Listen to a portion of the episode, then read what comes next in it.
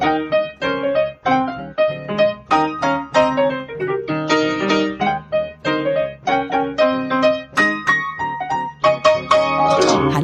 herzlich willkommen zu Was denkst du denn? Mein Name ist Nora Hespers Ich bin Rita Molzberger. und diesmal darf ich das Thema wieder vorschlagen. Was im Zweifel immer gut für euch ist. Ich bin da nicht so sicher, aber das Doch. werden wir dann sehen.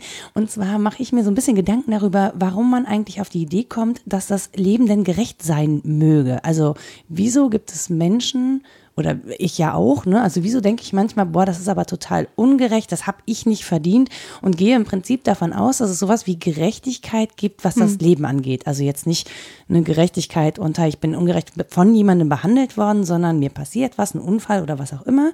Irgendwas stößt mir zu und ich empfinde das vom Leben persönlich als ungerecht mir gegenüber, weil ich doch eigentlich so ein total netter Mensch bin und das gar nicht verdient habe.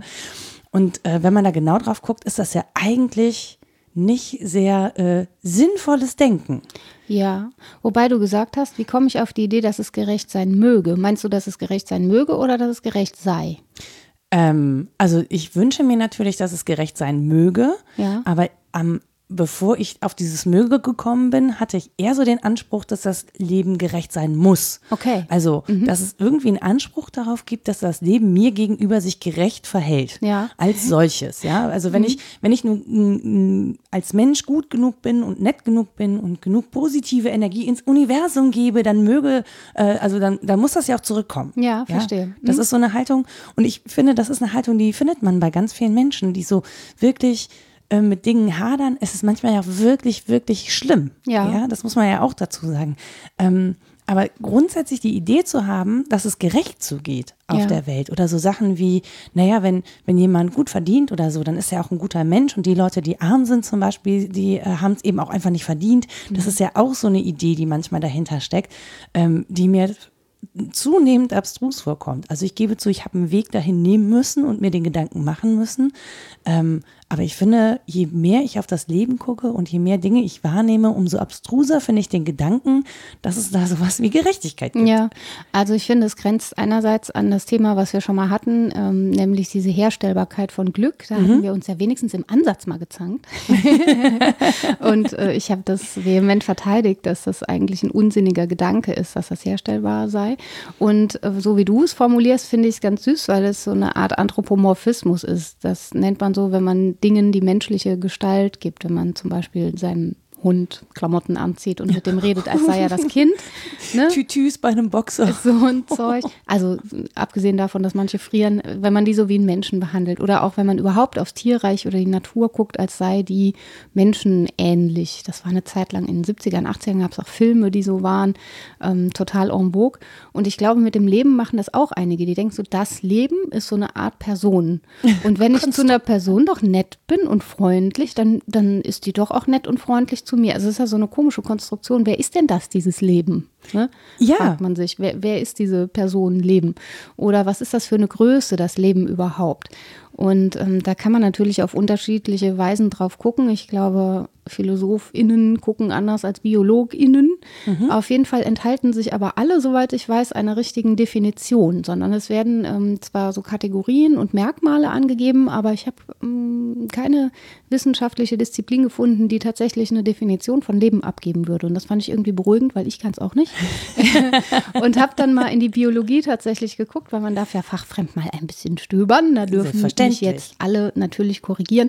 Aber ähm, das Max-Planck-Institut hat ein paar dieser Komponenten aufgelistet. Das müsste ich jetzt ablesen, aber ich kann ja mal ein Du paar nennen. ja auch ablesen. Also das Leben äh, hat einige Kriterien, zum Beispiel Kompartimente, das ist also in umschlossenen ähm, kleinen Teilen sozusagen vorangeht, eine Zelle zum Beispiel, in, innerhalb dessen etwas passiert, ähm, dass es ein Programm und einen Bauplan hat, dass es Stoffwechsel, Metabolismus gibt, dass es Fortpflanzung gibt, dass es Anpassung und all diese Dinge. Also da kommen noch einige hinzu.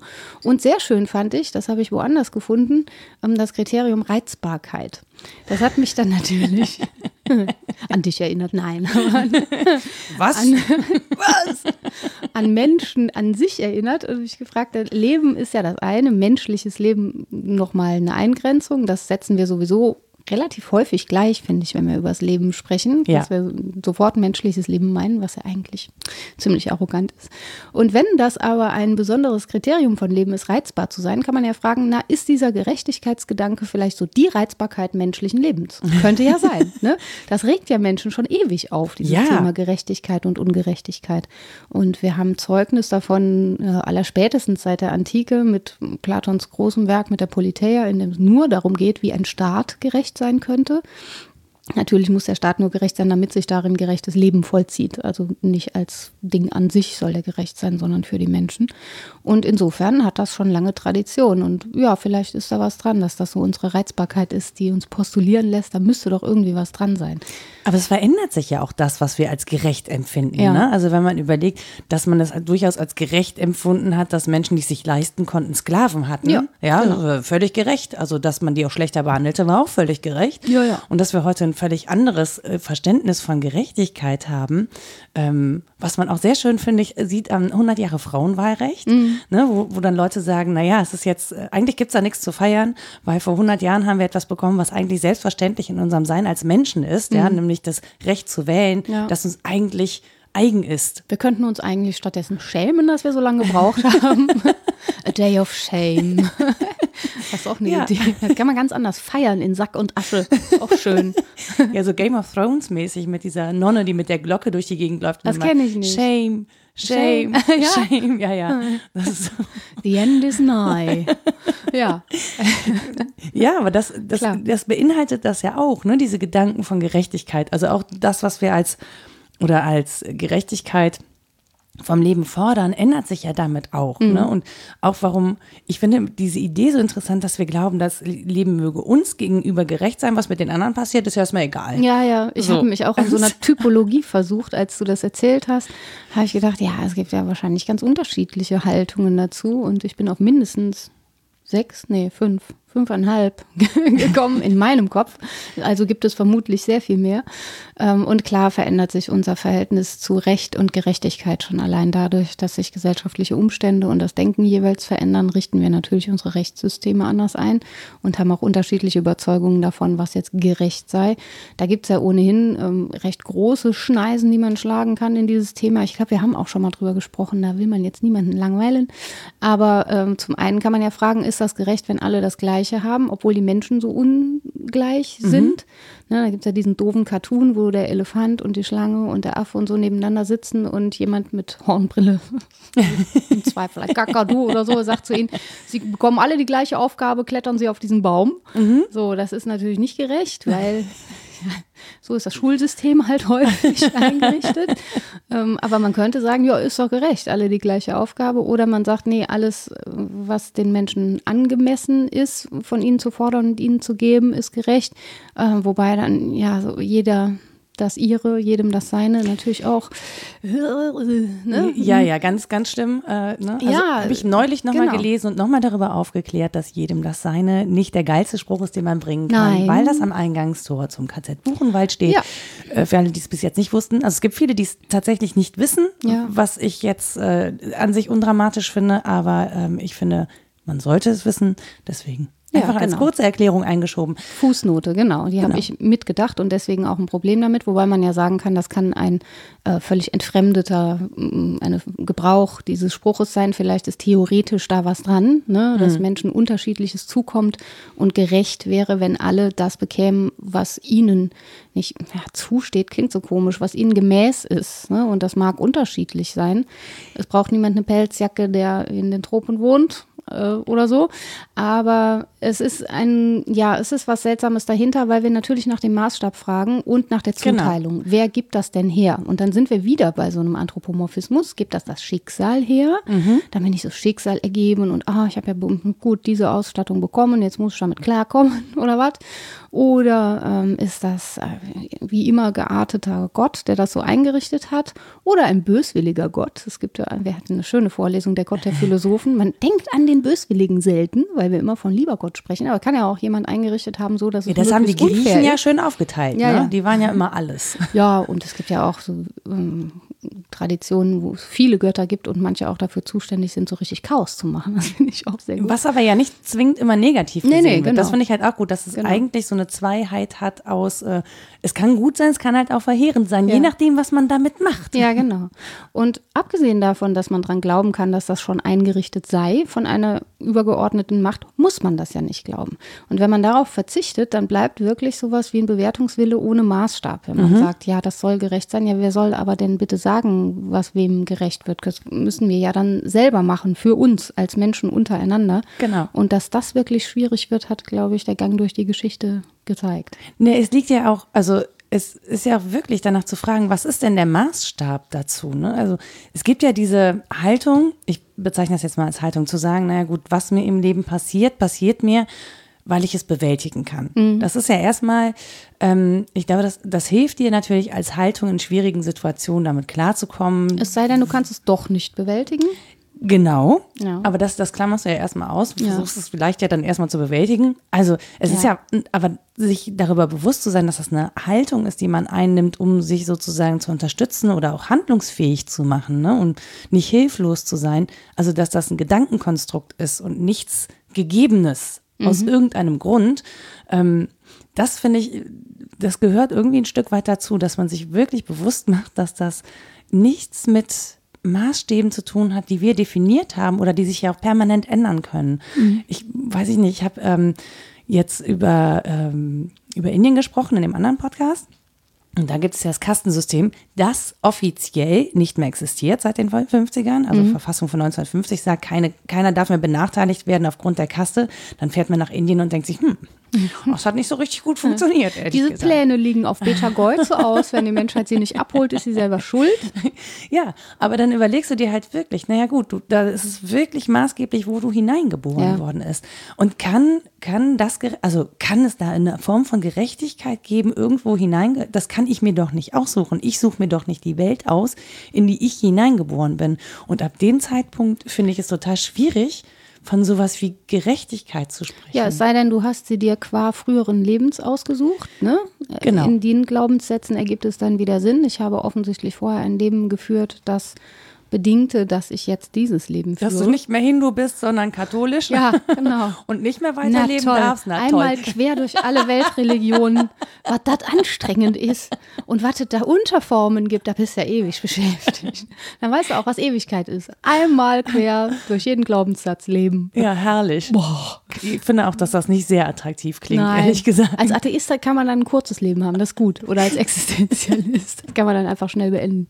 Dann kommt man ins nächste Level. Man kann das ja, Ja. alles noch mit Biologie begründen. Ja, ja. Ja, die Frage ist ja, ob wir nicht ohnehin so eine Art Kategorienfehler begehen, wenn wir sagen, das Leben ist das eine und es ist so was Unpersönliches, was durch Metabolismus und äh, Anpassung und derlei definiert ist. Und dann kommen wir mit einem ähm, ethischen, moralischen Anspruch an dieses Ding heran. Also das, ne, Kirsche und Minze passen nicht zusammen. Ich sage es so gerne. wieder.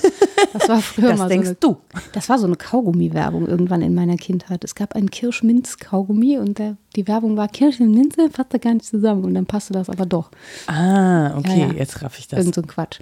Jedenfalls ist das tats- tatsächlich die Frage, ob wir damit was postulieren, was ähm, grundsätzlich falsch ist, dem Begriff nach und qua unserer Existenz dann aber wieder Sinn ergibt, weil wir das ja als Menschen nochmal anders mit Leben füllen können. Denn wenn ich mir jetzt denke, ich verzichte auf dieses Zusammenbringen des Gedankens von menschlichem, speziell Leben und Gerechtigkeit, hieße das, ich muss akzeptieren, es ist eingerichtet, wie es ist, dann gibt es nicht so richtig Motivation, was zu ändern.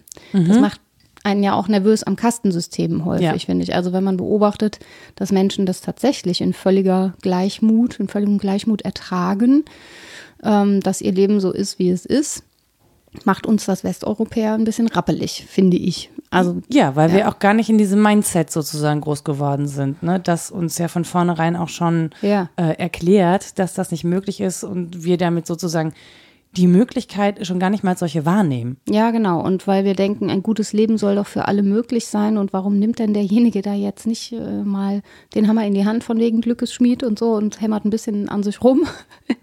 Andererseits ähm, kann man natürlich auch aus der anderen Warte drauf gucken und sagen, was ist denn das für eine komische Haltung, irgendwas verändern zu wollen, was mhm. ohnehin nicht zu verändern ist. Das ist so eingerichtet und jetzt bitte komm klar damit. Also mhm. insofern wäre es dann absurd, das zu postulieren.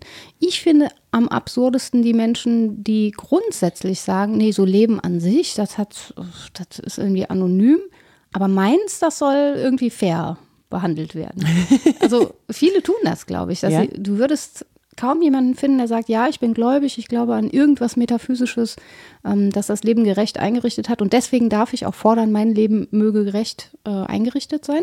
Die meisten würden sagen, nee, nee, glaube ich nicht und so, aber das ist doch unfair, dass ich jetzt schon wieder krank bin. Ja. Ich, ich krieg 17 Erkältungen und du nicht. Also, man denkt, ja, pff, ne?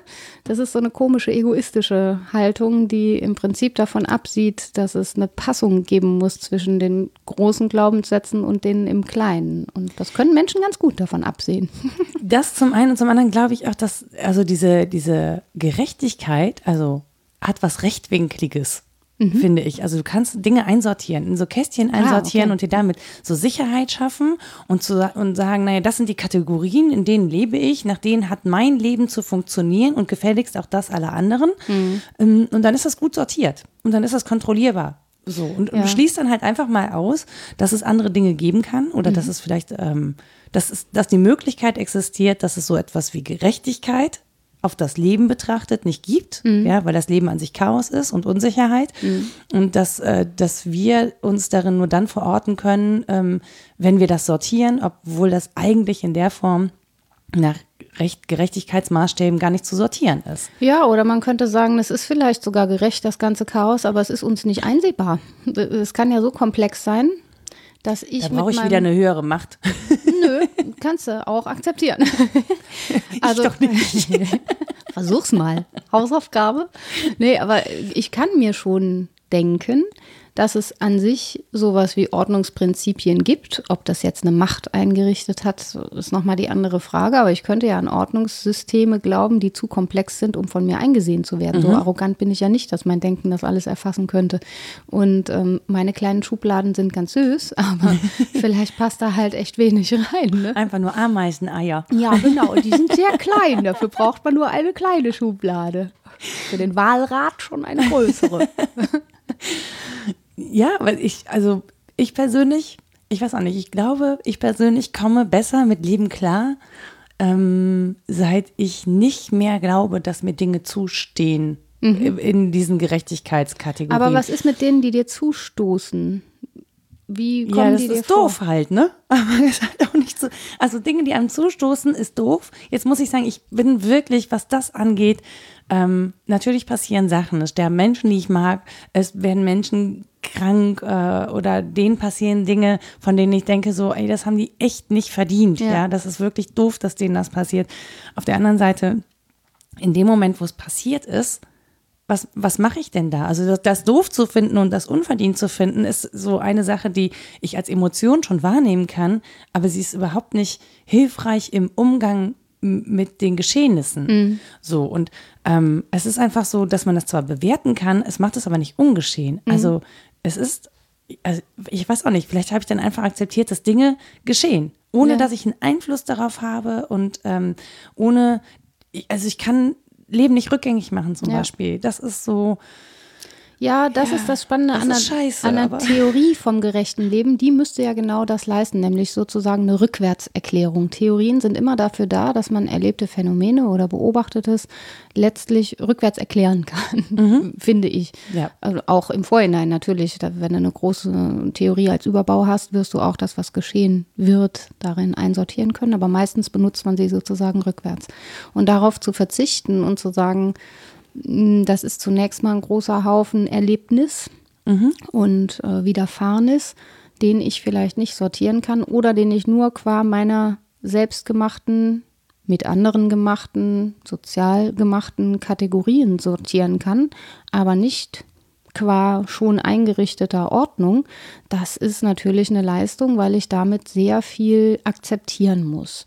Und auch im Prinzip äh, akzeptiere, dass ich mit meinen Begriffen und Theorien halt nicht sehr weit komme. Und das ist in einer Gesellschaft, die sehr viel darauf gibt, regeln zu können und ähm, Wissenschaft einen hohen Stellenwert einräumt, natürlich schwierig. Wobei es ja Wissenschaft gibt, die das nicht tut. Welche? Also, ich weiß es gerade nicht. Ich glaube, Physik mhm. an ihren Grenzen, Philosophie an ihren Grenzen. Also eigentlich äh, jede Wissenschaft, die ähm, nach den Fundamenten fragt, wird dir nicht mit irgendwelchen Letzterklärungen kommen, mhm. glaube ich. Nicht, was heißt nicht mal, auch die Theologie nicht, obwohl das viele immer vermuten, sondern da geht es darum, aufzuklären, was es an Theorieangebot alles schon gab, was sich neu denken lässt und ob es vielleicht in Passung zu den Phänomenen kommt, die man erlebt. Aber mehr eben auch nicht. Also so eine Welterklärungstheorie, man kann viel Hegel lesen und versuchen klarzukommen, aber dann reist man irgendwo anders hin und schon ist das all nichts mehr. Das ist ja schwierig. Was ich gelesen habe, ist, dass ähm, Studien ergeben haben, ich glaube, es war eine australische Studie und sie hat nicht ordentlich diversifiziert nachgefragt. Äh, das muss man also eingeschränkt betrachten, das Ergebnis. Aber dass irgendwie gut aussehende, attraktive Menschen tatsächlich dazu neigen, ja, das Leben ist schon irgendwie gerecht, weil denen so viel Gutes widerfährt. Mhm. Und weil sie wollen, dass anderen wahrscheinlich auch Gutes widerfährt, würde ich jetzt mal sagen, ganz freundlich. Und dann denken, ja, wenn das bei mir läuft, dann läuft das bei den anderen doch bestimmt auch. Ne? Und das ist natürlich nicht dezidiert. Äh, wissenschaftliches Denken, sondern einfach nur eine Alltagshypothese, mit der man durch die Welt kommt.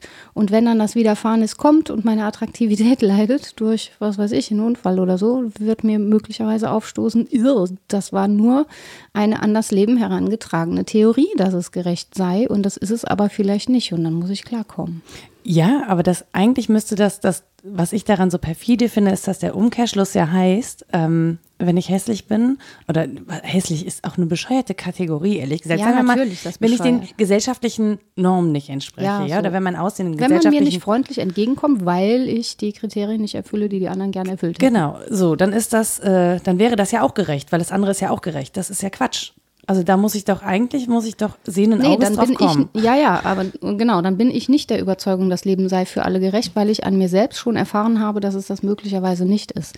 Also es, die Reizbarkeit sozusagen ist ähm, an einer anderen Stelle eingerichtet und äh, reizbar ist das Leben auf die eine oder andere Weise. Ne? Ähm, ob es da Dialog gibt zwischen denen, die da schon aufmerksamer sind und denen, die tatsächlich noch äh, durchs Zauberland rennen und denken, es sei schön für alle. Das ist eine sehr spannende Frage, finde ich. Die könnten sich mal ganz gut unterhalten, die Menschen. Dann kämen sie drauf, dass das nicht so einfach ist. Hast du denn oft die Erfahrung gemacht, dass Menschen dir sagen, ja, das ist doch ungerecht und das Leben und es soll doch gerecht und so, weil du das eingangs erwähnt hast? Nee, aber ich, äh, ich empfinde diese Haltung so ein bisschen. Also so vielleicht auch in ihrer Arroganz anderen Leuten gegenüber. Also dieses, hm. ähm, so ein bisschen diese Haltung von Menschen, die besitzen zum Beispiel, mhm. dass ihnen das zustünde. Ach so. Also, ne, dieses, das mhm. ist, das steht mir auch zu. So, mhm. weil, warum auch immer. Und ja, und ich finde das, ich finde das ja. eine schwierige, ich finde das eine schwierige Haltung, weil sie nach, ich finde, weil sie nach unten dicht macht. Ja. Ja, und, und nicht mehr wahrnimmt. Das, dieses, das steht mir zu, ist irgendwas, was dich nach außen abschließt und mhm. dich auch abgrenzt, ja, weil wenn es dir zusteht, warum steht es dann anderen Leuten nicht zu? Ja. Also mit, mit, aus welcher Begründung? Warum bist du der Meinung, dass dir das zusteht? Ja. Also was, so, das, mhm. natürlich kann ich angeben, ich habe hart dafür gearbeitet und, und, und, und, und. Aber das hieß ja, dass Leute, die nicht besitzen, nicht hart arbeiten würden. Und das ist ja auch schon nicht so. Ja. Und ich finde, das ist so eine, ich finde, das ist ein so ähm, selbstgerechter Gedanke, mhm. dass ich das nicht verstehe. Und ich glaube irgendwie, dass, oder vielleicht ist es eine Beobachtung, dass das zu viel ähm, Frustration führt. Mhm. Also um mich herum.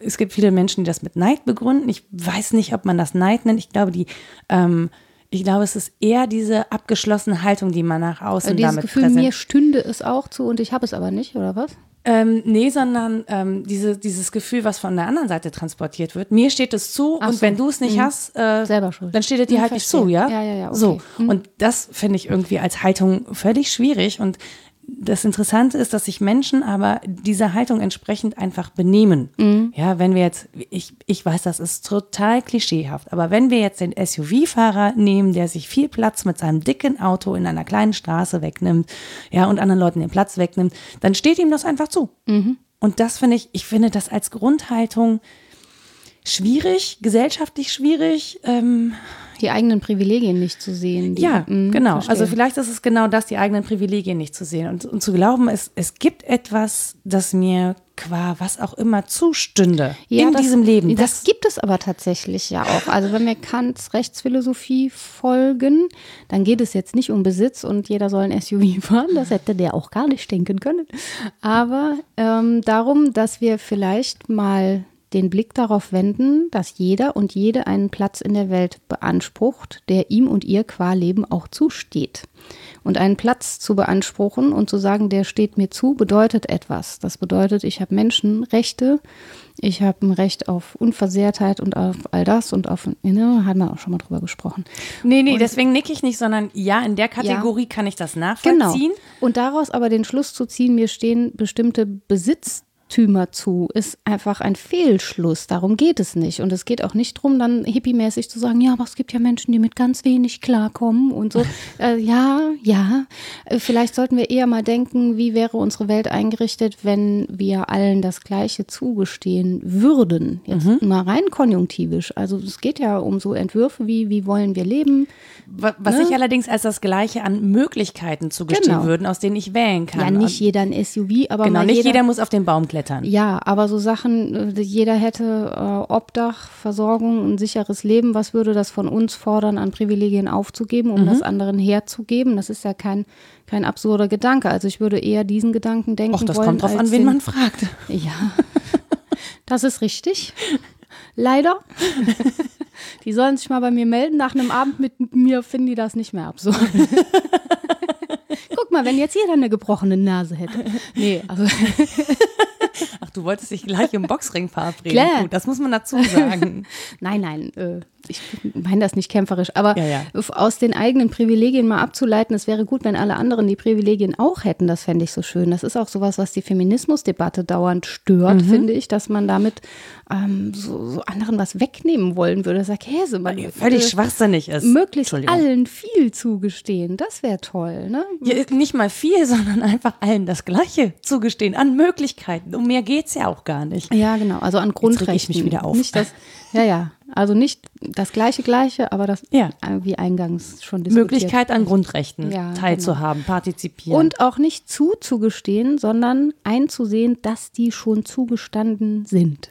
So. Genau, dass die einfach da sind mit, mit dem Menschsein. Ja, genau. Das steht ja allen Menschen. Und dann hätte man menschliches Leben ja schon aufgewertet, sozusagen mit Personenrechten, die mehr sind als Evolution, Kompartimente, Katalyse, Regulation und all das. Also dann geht es schon nicht mehr darum, dass dann nur Stoffwechsel passiert, sondern um einen Anspruch, einen Platz in der Welt. Und das finde ich nicht absurd. Wenn man jetzt sagt, das ist im Prinzip schon ein Gerechtigkeitsgedanke, dann folgt daraus, ja, menschliches Leben sollte, deswegen meine Eingangsfrage, möge es so eingerichtet sein, sollte gerecht eingerichtet sein qua Menschenrecht. Ja. Das könnte man dann schon folgern, aber eben nicht äh, dass jemand öfter krank wird als der andere. Das, ne, diese Dinge passieren und sind schrecklich. Manchmal finde ich auch an den Rändern der Normalverteilung kann man ganz wahnsinnig werden. Und ja, denkt, sehr, sehr, sehr. In dieser Familie, die haben das Leid gepachtet, so, das gibt es ja, ne? Dass man ja. denkt, oh Mann, was habe ich ein Glück. Oder umgekehrt, was habe ich ein Pech und alle anderen tanzen da durchs Leben äh, unverdientermaßen. Aber das sind dann wirklich so Alltagsüberzeugungen, die nicht in diese große Theorie fallen.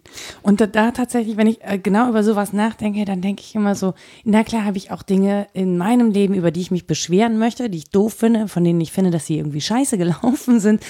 Ähm, aber wenn ich mich verorte in dem, was Welt ist und in dem, was äh, Leben nach oben und nach unten bietet, finde ich, habe ich es enorm gut getroffen, ehrlich gesagt. Also, ja. und habe gar nichts dafür getan. Also, das habe ich mir ja nicht ausgesucht. Ja, genau. So. Das ist der nächste absurde Gedanke, dass man das irgendwie verdient hätte, qua Erbrecht. Übers Erben haben wir ja auch schon gesprochen. Mhm. Da hängt ja dann auch noch Besitz dran, dass die ältere Generation aber auch. Ja, häufig, oder auch eben kein Besitz. Zu. Ja, ja.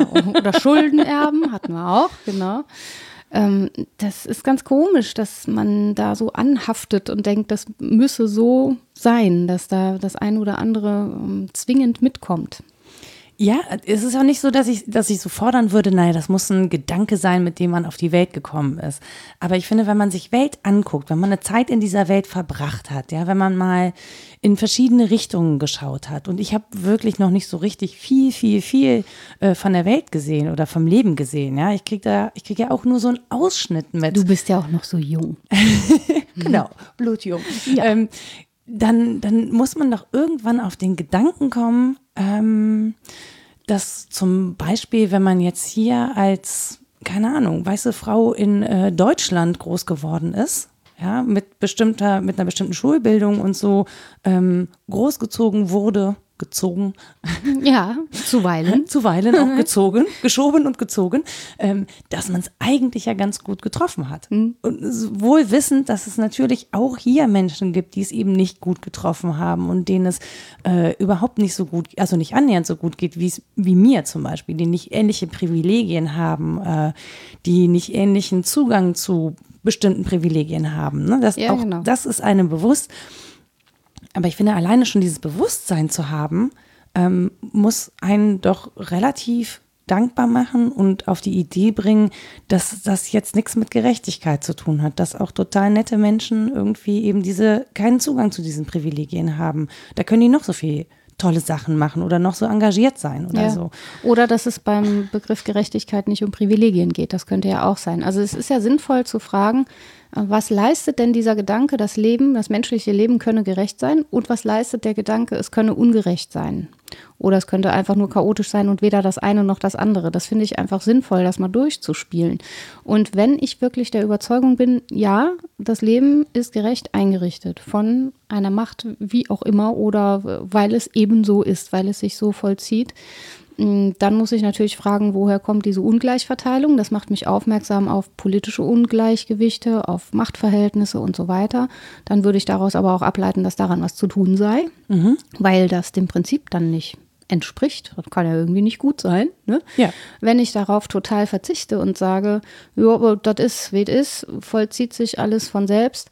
Äh, und es wäre ohnehin nur ein Kategorienfehler, da Gerechtigkeit ähm, zu fordern dann muss ich das im Prinzip nicht. Also dieser Gedanke, menschliches Leben könnte gerecht sein, der leistet ja schon viel. Mhm. Insofern mhm. bin ich mit dem gut. Also natürlich ist er einerseits absurd, andererseits ist er schon auch Motor für Bewegung. Insofern ähm, darf er auch absurd sein, wenn man ihn denn dann politisch, gesellschaftlich gut vollzieht, denke ich.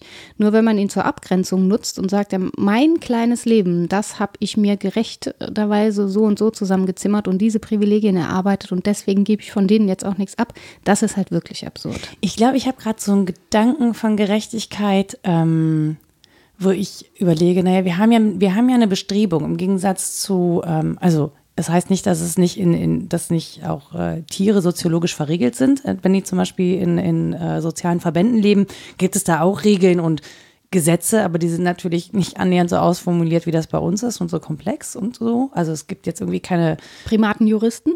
Ja, obwohl. Wer weiß. Weiß ich Wir wissen es nicht so richtig.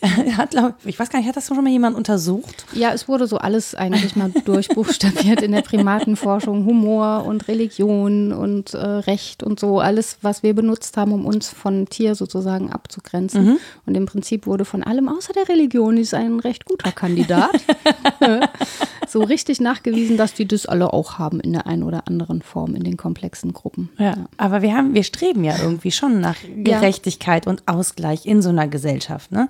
Und dann haben wir, dann kommt es darauf an, welcher Gesellschaft wir leben. Also es gibt dann Gesellschaften, die sagen, naja, die einen werden gerechter behandelt als die anderen, wegen auch Besitz häufig. Ne? Also mhm. Feudalgesellschaften zum Beispiel fallen mir da ein. Ähm, aber wenn wir uns auf die, auf die Menschenrechte zum Beispiel berufen, das sind ja ähm, Basisrechte, Grundrechte, äh, dann haben wir ja schon eine Idee davon, wie es für jeden Menschen irgendwie gerecht in der Grundsicherung zugehen könnte. Mhm. Ähm, und trotzdem gucken wir in die Welt und stellen fest, dass wir trotz allem nicht bereit sind, diese Grundsicherung jedem Menschen zuzugestehen ja. oder sogar verhindern, dass diese äh, Grundrechte eingefordert werden können. Und diese Haltung zum Beispiel finde ich auch schwierig. Da sind wir zum Beispiel wieder beim Thema Humanismus, Seenotrettung, wenn man sich anguckt, wie Menschen leben, die in äh, Geflüchtetenlagern untergebracht sind. Ähm, das, ich wer will denn da entscheiden, für wen das gerecht Ja, war klar. und für, wen- für wen nicht? Ja, das meine ich mit So. dieser Passung zwischen der großen Idee, also einer Theorie äh, dahinter und meinem kleinen Leben, die sich da einpasst. Und wenn ich da einen klaren Schnitt mache oder eine harte Kante und sage, ja, mein Leben ist das eine, das ist gut, klar sollte es Gerechtigkeit für alle geben, aber da kann ich ja jetzt auch nicht leisten. Da bringt ja nichts, wenn ich Brot nach Afrika schicke, was stimmt. Ne? Mhm. Und dann verzichte ich auch auf jede Handlung, die irgendwie in diesem Sinne Gerechtigkeit herstellen könnte. Das ist dann inkonsequent. Also da muss es schon eine Passung geben zwischen meinen Bemühungen in meinem kleinen Leben und dem, was ich vom großen Leben abfordere. Und wie Das ein kleine und das große Leben ist auch irgendwie schön. ja, Also, ich, m, so empfinde ich das Ja. häufig, dass genau da der Knackpunkt ist, dass viele sagen würden, ja, ja, es geht um Gerechtigkeit in der Welt und das menschliches Leben, das ist doch unfair, dass es manchen so schlecht geht und so weiter. Aber wenn sie dann ins Kleine denken, dann ähm, äh, möchte man halt doch an seinen Privilegien Diese fünf festhalten. Euro möchte ich nicht Und ich, abgeben. ja, natürlich, ich nehme mich da auch nicht aus. Natürlich ist man, wie sagt man so hässlich, man ist sich selbst der Nächste, was nicht immer unbedingt stimmt. Ich glaube, der Nächste kann einen sehr betreffen, sodass man ganz außer sich gerät. Aber ähm, da ist schon was dran, dass man nach dem eigenen kleinen Leben immer guckt. Und da darf man sein Gewissen mal erforschen, wo man das vielleicht nicht geschafft hat. Was mich, wie gesagt, beruhigt, das hatte ich eingangs, glaube ich, erwähnt, ist, dass es so ein ganz alter Gedanke ist, dass das Menschheit umtreibt, wie gerechtes Leben Ja. aussehen sollte. Und dass man das zwar unterschiedlich ausbuchstabiert, aber dass sowohl der Gedanke, was ist denn Leben, als auch der Gedanke, wie könnte menschliches Leben gerecht eingerichtet sein, Menschheit schon immer beschäftigt. Also in der Antike gibt es natürlich unglaublich viele verschiedene Schulen, aber ähm, ja, was so am berühmtesten ist, ist tatsächlich Platons Gerechtigkeitskonzept, glaube ich, vom Staat und dann Aristoteles mit den ähm, Überzeugungen des Lebens als Selbstbewegung. Also auch so eine Blume bewegt sich ja selbst, die hat so eine innere Strebkraft und der unterstellt halt noch so einen Entelechie-Gedanken. Das haben wir damals im Deutschunterricht gelernt, so eine Uh. innere Strebkraft, die irgendwo hin will. Also dem Baum zu unterstellen, der will Holz für mein Bett sein. ne? Das Nur ist- deswegen das macht es er. leichter, ihn zu fällen. Der will das so. Ne? Aber dass den Dingen eine Strebkraft innewohnt und dem Menschen zu unterstellen, vielleicht ist seine Strebkraft oder seine Reizbarkeit, ne? ähm, vielleicht genau das, gerecht zusammenleben zu wollen. Und äh, wir sind eigentlich daran interessiert und deswegen dürfen wir uns auch was abfordern, nämlich ja, gewisse Abstriche zu machen, wenn wir sehr privilegiert sind oder uns zu bemühen darum. Das finde ich schon. Ähm, äh, ja, wie gesagt, beruhigend, dass das so lange gedacht wurde. Und dann gibt es natürlich ganz, ganz andere äh, Denkungsrichtungen, den Vitalismus zum Beispiel, der war so zwischen 8, 1750 und 1850 ungefähr. Und das ja, kann man gut nachlesen. Das- Das hat die Überzeugung, dass das sei alles so eher Zufall und folgert dann daraus äh, ganz was anderes. Das ist auch mit dem Aufkommen der Naturwissenschaften natürlich nochmal erschüttert worden. Aber was wir vergessen ist, dass Lebensphilosophie eigentlich beides beinhaltet. Also die Frage nach dem Wert und dem Sinn von Leben, das wird ja immer so, Philosophie, fragst dich nach dem Sinn des Lebens? Ja, tu- tust du auch. Du gibst es nur nicht zu. So, das ist das eine. Aber das andere ist in der Lebensphilosophie auch der Verzicht darauf, nur Begriffe in meinem Bewusstsein hin und her zu kegeln und tatsächlich von den Phänomenen des Lebens auszugehen. Also eine Form von gelebter Phänomenologie und zu sagen, dem wende ich mich tatsächlich zu und äh, habe dann auch, wie gesagt, politische und gesellschaftliche Konsequenzen aus meinem Denken zu folgern. Nicht, dass das Begriffsdenken oder das mathematisch-logische Denken weniger wert wäre, aber sich zusätzlich ein Denken zu leisten, das auch in die Welt will, das halte ich für unglaublich wichtig und das ist immer mal wieder gemacht worden. Insofern, ja, es ist zumindest eine Frage, die immer wieder aufkommt. Das beruhigt mich einigermaßen. Ja, und was, was auch darin steckt, ist, also wenn ich als Gesellschaft mir äh, Gerechtigkeit überlege ne, oder, oder Grundrechte formuliere, dann tue ich das ja sozusagen im Angesicht des Lebens, Ja. im, im Wissen darum, was Leben oder was Leben bedroht vor allen Dingen. Ne? Also die Grundrechte sollen mich ja sichern, sollen mir Schutz bieten im Angesicht dessen und im Wissen darum, was menschliches Leben bedroht, was Würde, Menschenwürde bedroht. Ja. Und das ist ja eine, eine gemeinschaftliche Aushandlung sozusagen. Und die funktioniert auch nur in der Gemeinschaft. Die funktioniert eben nicht im Einzelnen. Wohingegen, wenn ich Gerechtigkeit in Bezug auf mein eigenes Leben äh, einfordere, äh, erstens vor welcher Gerichtsbarkeit möchte ich das geltend machen? Ja, ich kann das Leben ja schlecht verklagen als solches, weil es ungerecht war. Nach welchen Gesetzen? Kann man mal versuchen, aber Plus, das ist so eine Einzelbeziehung von mir zu dem, zum Leben Ja. äh, in, in so einer seltsamen, ja, in so einer seltsamen Haltung, man könne das da einfordern, aushandeln, ähm, bestimmen, mhm. ja. Und das funktioniert halt nicht. Also das, dieser, dieser individuelle Bezug funktioniert halt nicht. Und ich glaube, was mir dann häufig fehlt, ist das Bewusstsein darum, ähm, was Leben ist und wie vielfältig Leben auch sein kann. Und ähm, dass manchmal Kategorien wie gerecht da nicht gut funktionieren. Ja.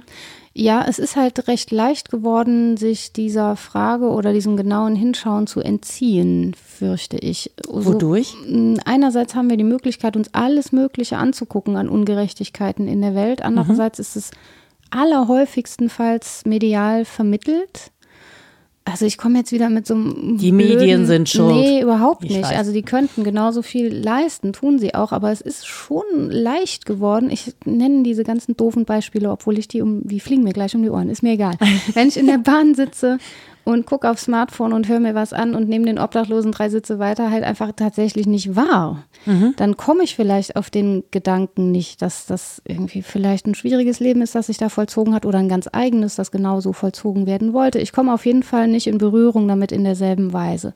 Also es gibt schon so ein Realitätsentzug, den ich mir ganz gut leisten kann, westeuropäisch mhm. heutzutage. Das stimmt. Und ähm, das führt logischerweise dazu, dass ich die Gedanken relativ abstrakt denken müsste, während wenn ich in einer Gesellschaft bin, wo mir das ständig begegnet, mhm äh, der Gedanke einfach naheliegender ist, glaube ich. Also gerade Kinder, meine Patenkinder fanden das so, sie sagten, ich bin nicht gern hier in der Stadt, hier sind obdachlose Menschen. Dann habe ich gesagt, bitte, Entschuldigung, wie genau meinst du das? Das darf man ja eine Zehnjährige fragen, ne? Ja. Und dann hat sie gesagt, ja, das ist doch schlimm und, und warum geht es denen so schlecht und auf dem Dorf gibt es sie doch nicht, was nicht stimmt natürlich mhm. und so. Und die war halt völlig mit diesem Gedanken beschäftigt, wo das jetzt herkommt und warum die anderen das alle irgendwie ignorieren das mhm. sei doch total seltsam und so.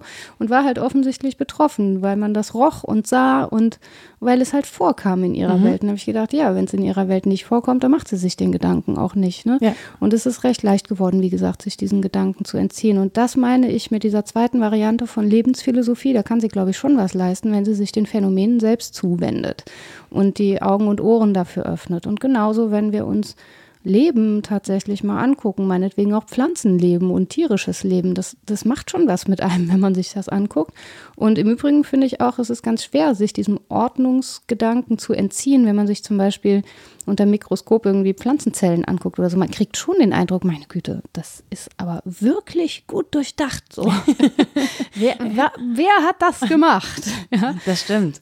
Ja. Und äh, die Evolution wird ja auch gerne so anthropomorph gedacht, als irgendeine Person, die da regelt und Strippen zieht und sagt, das ist nur eine Theorie. Ne? Mhm. Aber es ist selbst in relativ äh, nachdenklichen Köpfen, glaube ich, so, dass es schnell so geht. Ich meine nicht meine, ich meine alle, dass, dass man dann doch so Ordnungsprinzipien unterstellt, weil das einfach wahnsinnig komplex aussieht und man mit dem eigenen Denken nicht zurande kommt. Nee, wir finden ja auch Ordnung in den Dingen. Ne? Das ja. ist ja auch gar nicht so, also ich bin jetzt auch nicht so komplett kontra Schubladen oder so. Wir finden Ordnung in den Dingen. Ich bin, ähm, ich liebe Symmetrie in der Natur. Ich bin mhm. völlig fasziniert davon. Wir können sie halt auch gut unterstellen. Das ist ja unser unsere Bewusstseinsleistung. Ja, ja, genau.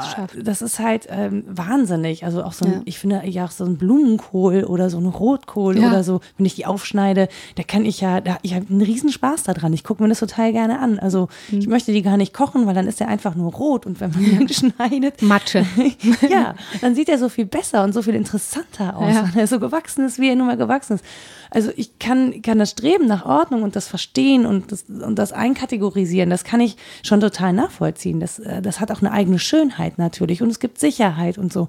Ich kann nur, und vielleicht ist das auch arrogant von mir, ja, also anderen Leuten zu sagen, wie könnt ihr das nicht sehen? Ja, weil ich ja am Ende des Tages auch mein Leben nicht anders entwerfen. Ne? Ich genieße natürlich die Privilegien, die ich habe und sage nicht, die gebe ich alle weg und äh, mhm. ich habe da keinen Bock mehr drauf. Und natürlich finde ich das angenehm. Ja. Das, ja, das äh, ist unbenommen. Ich fange jetzt nicht an, auf der Straße zu leben, weil ich auf meine Privilegien verzichten möchte. Ja, oder dir Sinne irgendwie selbst zu entziehen, obwohl du sie benutzen kannst. Ist ja, ne? Genau, das, ja. das würde ich jetzt nicht tun, aber ähm, so eine Bewusstheit dafür, ähm, dass eben so viel anderes möglich ist, finde ich, macht einen in dem Bezug demütiger. Und äh, macht es einem manchmal auch leichter zu sagen, okay, auf dieses Privileg kann ich ehrlich gesagt doch ganz gut verzichten oder mhm. auf diesen Besitz kann ich ganz gut verzichten, weil ich mir dieses Privileg extrem teuer erkaufe auf Kosten des Lebens, des Platzes, des Raumes. Mhm äh, der Gesundheit anderer Menschen ja, auch. Man kann ja auch ohne diese Demutshaltung seine Privilegien feiern. Ne? Man kann das ja mit Freude begehen, in der Einsicht, dass andere das nicht haben. Und zwar nicht arrogant im Sinne von Echikalechi, ne? ich, ich kann hier das goldene Fleisch essen, oh, sondern ja. ja, ja, langweilig. Also, aber nee, ich kann nicht ja, langweilig.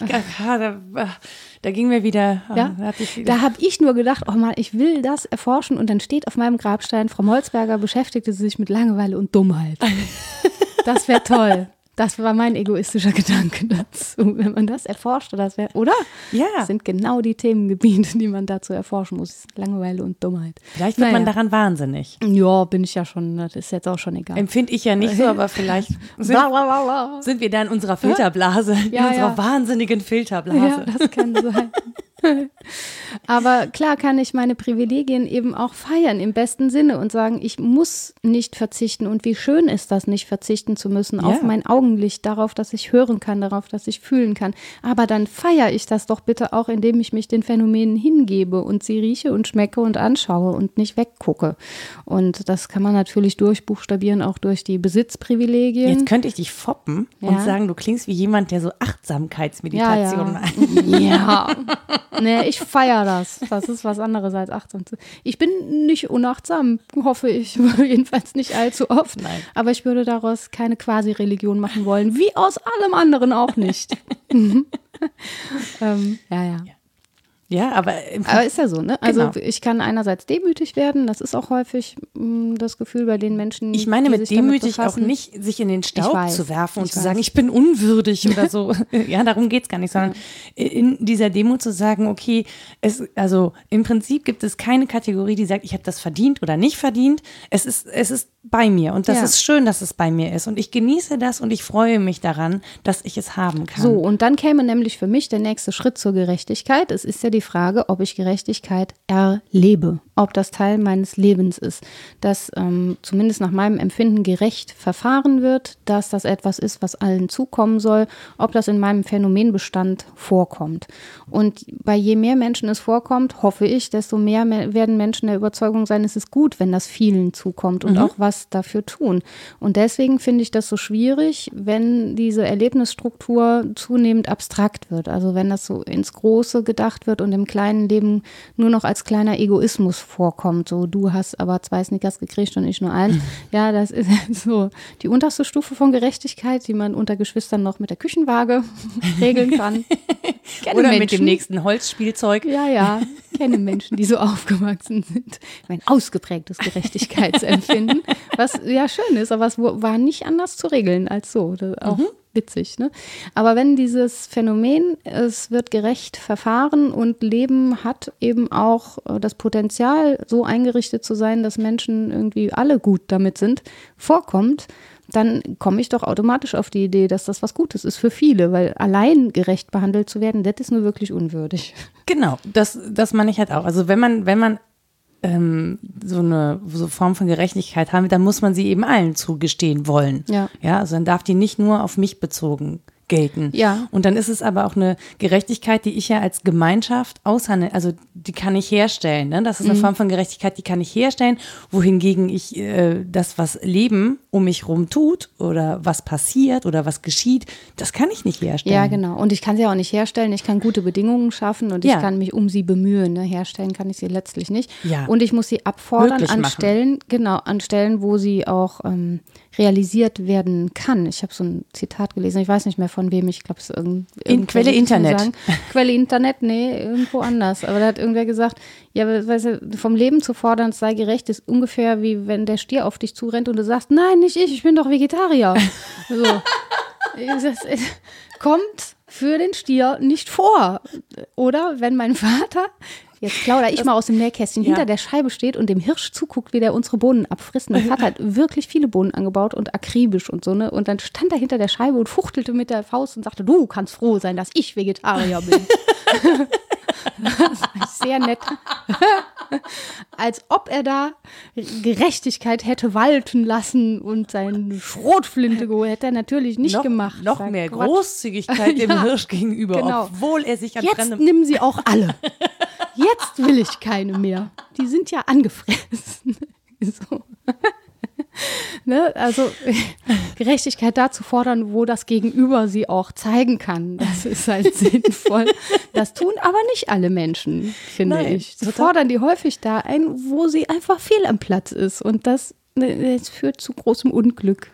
Menschen Ja, auch zu großem persönlichen Unglück, ehrlich Ja. gesagt. Also, ähm, das sehen die Menschen vielleicht nicht, aber sie tun mir alle leid. Na, da haben sie jetzt was von. Sie die Packung Bohnen von. genau, das ist ungefähr so sinnig wie dem Hirschen zu sagen, dass man Gerechtigkeit hat walten lassen. Ja, genau.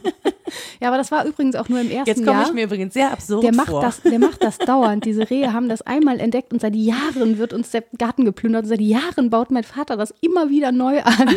Und mittlerweile aber auch in so einer ergebenen Haltung. So, es ist jetzt die Frage, wann die, euch. wann die Viecher kommen. Und es ist ja auch ganz schön, wenn die so auf der eigenen Terrasse rumlaufen. Dann denkt man Ja. sich, ach, guck mal, bist du ganz nah an der Natur. Das ist aber super gemacht. Das hat sich gewandelt mit den Jahren. Und vielleicht geht es auch darum, eine- irgendwie eine andere Haltung zuzugewinnen und den Ärger und den Zorn des ersten Jahres hinter sich zu lassen und sich zu denken, oh ja, vielleicht komme ich ja dieses Jahr durch damit. Ach nein, da sind sie wieder. Hallo. Ja. Nee, ich komme mir jetzt so ein bisschen absurd mit meiner Eingangsfrage vor, weil das natürlich, naja, weil es natürlich ähm, eine absurde Haltung ist, Menschen, die solchen Themen gegenüber ignorant sind, zu sagen, aber ja, ich weiß das besser als Wieso? ihr. Deine eigene Arroganz ist doch damit, da ist das Mütchen doch gekühlt. So gehe ich auch im Leben vor, dass ich immer denke, so, ich, ich für mich bin klar damit. Euer Problem, wenn ihr es nicht seid. Und du nicht. Und dann habe ich schon wieder so einen SUV-Fahrer vor der Nase. Nein, das gibt es ja auch in vielen anderen. Äh, ich möchte jetzt nicht alle SUV-Fahrer über einen Kamm scheren, aber schon doch fast alle, die, Die ich auf in der, der Neusser Stadt schon. erwische. Die soll mir einfach mal stichhaltig erklären, warum dieses Fahrzeug wirklich notwendig ist für sie. Und dann sind wir klar. Andererseits könnte ich gut erklären, dass ausgerechnet dieses Fahrrad notwendig ist für mich. Nein, könnte ich nicht. Ja, das Ah, ja. Ist, es, es bleibt eine schwierige Diskussion. Ja. Nein, ich glaube, dass das, was mir tatsächlich ein Anliegen ist an der Stelle, ist, dass ich auch teilweise die Gedanken, die da ähm, oder auch die Diskussionen, die darum stattfinden, ähm, für dann ein bisschen giftig halte und auch unnötig, weil sie uns auch gar nicht weiterführen. Also Ja. es ist so eine, ich erlebe das, ähm, wie gesagt, es ist ja so eine, so eine Haltung, so ein Abschluss gegenüber anderen, den man damit macht, ne? so, eine, so eine Abgrenzung. Und die finde ich sehr schade, weil sie einfach in Diskussionen ähm, Zugänge verhindert. Ja, und es würde ja schon reichen, wenn man sagen würde, das Leben möge doch möglichst gerecht Ja. sein, weil es das nicht ist. Genau. Also Also, es ist natürlich wünschenswert und jeder wünscht sich. Und der Wunsch ist ja auch total verständlich. Ja, und dann lasst uns doch gemeinsam ein Bemühen starten darum, gerade weil es das nicht ist. Das ist ja eine mögliche Form, damit umzugehen. Äh, Ja, oder wahrnehmen, dass mir selbst sehr viel Gerechtigkeit widerfahren ist und dass Ja. ich das gerne mit anderen Menschen teilen kann. Ja. So, das ist ja auch eine Haltung, die man nehmen, Ja. einnehmen könnte. Ja, und diese, was ich eingangs sagte, diese Typologien von wie Menschen mit dem Gedanken, das Leben sei gerecht umgehen, die sind natürlich auch absurd. Das ist vielleicht genau die Lösung, zu sagen, es ist absurd, aber es ist deswegen nicht hinfällig. Also Leben ist ja im gewissen Sinne absurd. Wir hatten Ja. den Existenzialismus besprochen. Dann äh, kann ich natürlich aus selbigem scheiden, weil es ne, nur absurd ist, oder ich kann mich darum bemühen, diese Absurdität zu wenden in etwas, was ich gut lebbar finde, mit anderen gemeinsam. Darum geht Aber es. eben im, im Bewusstsein, dass Absurdität leider immer noch existiert. ja, genau. Also, dass ich nicht was heißt leider? Also auch vielleicht ohne das Bedauern darum. Ja, manchmal ist es auch wirklich witzig. Das, Ja. das ist ja das Ja. Schöne an Absurdität, dass sie manchmal wirklich witzig ist. Ähm, leider dann, glaube ich, wenn sie Leid verursacht. Ja, klar. Also auch so Leid, von dem ich sagen würde, es ist unnötig oder dass ich, wie gesagt, ich habe natürlich das Empfinden, dass es ungerecht, wenn, Hm. wenn äh, Menschen Leid widerfährt, die ich total gerne mag oder von denen ich denke, dass sie das nicht verdient haben. Aber hast du das bei, bei Menschen, die du nicht magst, dass du dann denkst, das ist gerecht, dass der jetzt die und die Krankheit hat man doch auch Also- nicht wirklich. Äh, man wünscht, also man wünscht natürlich, man wünscht niemandem was Schlechtes. Ja, doch, aber immer nur zeitweise. Also ich habe ja beim Ja, ja. letzten Mal gesagt, Also ich, ich- wünsche denen ein Norovirus. Das stimmt auch, damit man nicht mehr über die Herstellbarkeit von Gesundheit und Glück so arrogant spricht. Ja. Aber äh, grundsätzlich wünsche ich niemandem, dass ihm Nein, ich wünsche natürlich, natürlich wünschst du niemandem dauerhaft oder schlimm zu erkranken oder äh, irgendwas. Also du wünschst Menschen nichts Schlechtes, aber es gibt Fälle, in denen ich so denke, so, das war jetzt der Schuss von Bug, den du, glaube ich, gebraucht hast, um mal wieder auf den Boden der Tatsachen zu okay. kommen, wo ich dann doch wo sich mein Mitleid in Grenzen hält. Jetzt natürlich nicht, wenn es um Schmerzen und Krankheit und Leid, also wirklich krasses Leid geht, dann habe ich das nicht. Also dir darf jetzt nicht äh, unwiederbringlich äh, auch Unrecht widerfahren, ja. So, das geht natürlich nicht. Aber es ist schon so bei manchen Leuten, dass ich manchmal so denke, so, und ich hoffe, das gibt dir mal zu denken. Das denke kann ich von mir selber häufig auch. Ich hoffe, das gibt mir jetzt mal zu denken, dass mir das und das passiert. Ohne Witz. So, ich habe natürlich große Angst davor, dass mir das auch passiert. das ist so, natürlich, ja, natürlich bleib auch ich Mensch und ich bin das, also es ist absurd zu denken, man selber wäre jetzt auf der guten Seite die ganze Zeit. Ja, Wieso hast du auch so viel für getan? Das wäre doch hier recht. ja, ich, ich bemühe mich stetig darum, kein Arschloch zu sein. Das passiert mir dennoch. Aber wenn, dann kann man es auch feiern, ne? Hatten wir ja. Genau. Wenn, dann bin ich auch gerne Arschloch. Nein, natürlich nicht. Also natürlich hadere ich dann mit mir. Sie wissen schon, wer hier die SUVs zerkratzt. Niemals. nee, nee, ich würde da nicht selbst Hand anlegen, aber Also ich würde ein Eichhörnchen trainieren. Darauf, dass es das tut. Unnachweisbar. ne? selbstverständlich, morgens um vier. Da kommt nie jemand drauf. Du könntest Marder trainieren, die Kabel durchzubauen. Ja, auch das machen die ja auch ohne Training. Das stimmt, aber jetzt in der Stadt eher selten. Ja, aber äh, ne, Ja, also ja. es ist natürlich absurd zu sagen, man, man könne sich von diesen Gedanken freisprechen. Ja. Ich kann sie nur ins Bewusstsein holen und dann sagen, naja, den Gedanken und die Gefühle habe ich natürlich. Ich habe das Gefühl und in mir, also mein Herz schmerzt, weil ich es für ungerecht empfinde oder auch unverdient halte. Auf der Mhm. anderen Seite mir trotzdem bewusst sein, dass das Leben einfach so nicht verfährt. Dass es Ja. Leider blöd ist und dass das Leben ein Arschloch sein kann. Ja, ich halte es halt für sinnvoll, diese Phänomene mal zur Disposition zu stellen und gemeinsam zu diskutieren, weil man dann auch rausfindet, ob man das gleiche Ansinnen hat, was Gerechtigkeit angeht. Denn das ist gar nicht so leicht, da auf einen Mhm. Nenner zu kommen. nicht. Also klar, bei Menschen, die mit zehn Krankheiten geschlagen sind, werden viele sagen, oh, das ist aber ungerecht. Aber da im Kleinen äh, bis ins Detail auf einen Nenner zu kommen, was man denn als gerecht empfindet, ist total schwierig. Insofern gut aufs Phänomen aufmerksam zu werden und mal drüber zu sprechen, denke ich. Und dann eben immer wieder anzustreben, dass das, was ich als Grundüberzeugung habe, dann auch zu verwirklichen ist und daran produktiv zu scheitern gleichzeitig. Also, ne, es geht, glaube ich, gar nicht anders. Natürlich. Also wie gesagt, das ist ja auch von mir, wenn ich, wenn ich dann sage, äh, wie kann man nur glauben, dass das Leben gerecht ist? Es ist natürlich eine Utopie, Hm. äh, auch zu glauben, äh, dass mir alles bewusst sei oder dass ich für alles ähm, ein Bewusstsein hätte. Ja, Auf gar keinen Fall. Vielleicht kann man sich ja wirklich in dem Gedanken neu einrichten, dass es möglicherweise ein Kategorienfehler ist, aber ein schöner, den Menschen schon immer machen und machen wollen auch, weil Ja. sie wollen, dass das Leben gerecht ist. Und dann so eine Art, äh, ja, die Philosophie würde sagen, Lebenskunst daraus ableiten und äh, Du fragen. bist viel netter zu mir als ich. Ja. ja, das ist mein Prinzip. Ich versuche auch nett zu mir zu sein, netter als ich es bisher war. ja, genau. Also daraus ein Prinzip zu machen und sozusagen in die Welt hineinzutun, was man von ihr abfordert, äh, gerecht zu handeln, wie man es als gerecht empfindet und dann im Nachhinein festzustellen, oh nein, oh nein, ich habe alles kaputt gemacht, kennt man auch. Das war gut gemeint. Aber, ja, ja, schrecklich. Äh, auf jeden Fall halt nicht darauf zu verzichten und zu sagen, dieser Nexus von Leben und Gerechtigkeit ergibt für Menschen besonders Sinn. Vielleicht ist das, wie gesagt, so ihre reizbare Stelle, an der sie tätig werden können, eine von vielen. Und ähm, sich dem zu widmen hat dann Sinn, obwohl es absurd ist. Das fände ich ja ein schönes Ergebnis, oder? Ja, dem kann ich nur zustimmen. Dann haben wir es doch. Da haben wir es doch, herrlich. Dann sind wir hier jetzt bei Ritas Literaturliste. Yay. Die braucht Ach eigentlich ja. irgendwann einen eigenen Sound. Ja, dann merkt, also das wiederholt sich ja auch mal. Diesmal wiederholt sich was, dass immer wenn sich was wiederholt, möchte ich, dass die Menschen das wirklich lesen. Nein, dann passt es halt, weil die Themen ja auch so aneinander grenzen. Ich habe auch diesmal gar nicht so viel aufgeschrieben, aber einen bunten Reigen äh, von Ottfried Höffe, Gerechtigkeit, eine philosophische Einführung. Ähm, das ist seine Einführung und dann von Christoph Horn, Philosophie der Gerechtigkeit, Texte von der Antike bis zur Gegenwart. Der mhm. hat dann wiederum eine Anthologie zusammengestellt. Das lohnt, finde ich auch. Dann hatte ich beim letzten Mal aufgrund der Lebensphilosophie schon Karl Albert empfohlen. Lebensphilosophie von den Anfängen bei Nietzsche bis zu ihrer Kritik bei Lukács. Ähm, von Platon natürlich die Politeia, wenn man mal so Gerechtigkeit im Staate ähm, unter Sklaven- und Päderastien-Bedingungen mhm. lesen will.